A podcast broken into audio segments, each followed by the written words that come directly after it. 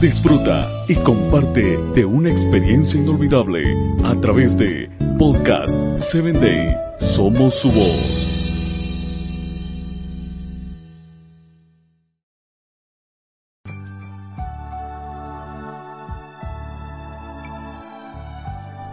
Gracias por estar en Hombres de Valor. Hoy traigo para ti la historia de un personaje llamado Adad. Pero antes quiero invitarte a que compartas con tus amigos, familiares y compañeros de trabajo y te conviertas en un hombre de valor. Primera de Reyes 11, capítulo, versículo 14 registra lo siguiente. Por lo tanto, el Señor hizo que Adad, el edomita, que pertenecía a la familia real de Edom, surgiera como adversario de Salomón.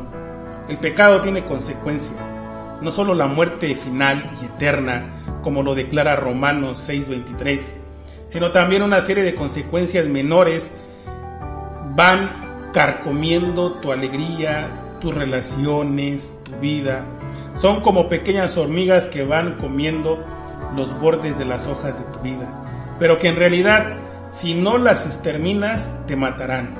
Salomón gozó de paz porque estaba con Dios. Más allá de sus errores, él elegía servir a Jehová. Cuando Salomón escoge agradar a sus mujeres paganas, el cielo no puede bendecir más. Entonces aparece Adad, un hombre de la familia real de Edom. Cuando él era niño, David y su ejército habían matado a todos los hombres de su pueblo la situación era tan complicada que tuvo que huir a Egipto para no morir. En Egipto, Adad consiguió llegar a formar parte de la familia de Faraón. A pesar de tener todo lo que un hombre quisiera tener en este mundo, cuando se entera que David y Joab habían muerto, pide regresar a Israel. Si Salomón hubiera estado en los caminos de Dios, la Biblia no mencionaría a Adad como un adversario, Quizá como, como mucho su nombre apareciera entre los pueblos dominados por el rey. La promesa de Dios era clara y terminante. Si me eliges, te puedo bendecir. Si me rechazas, no puedo defenderte. La lógica del cielo continúa siendo la misma.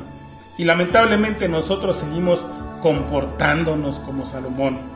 Y por eso continuamos sufriendo con los pequeños Hadad que se atraviesan en nuestro camino.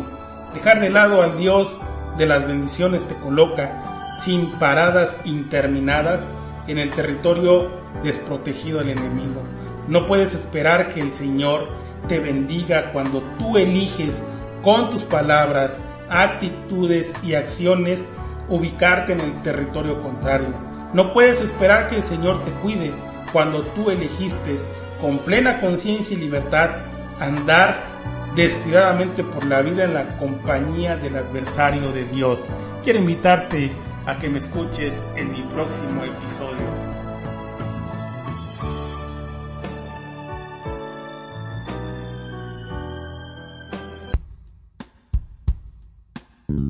Síguenos en www.podcast7day.com. Hasta el próximo episodio.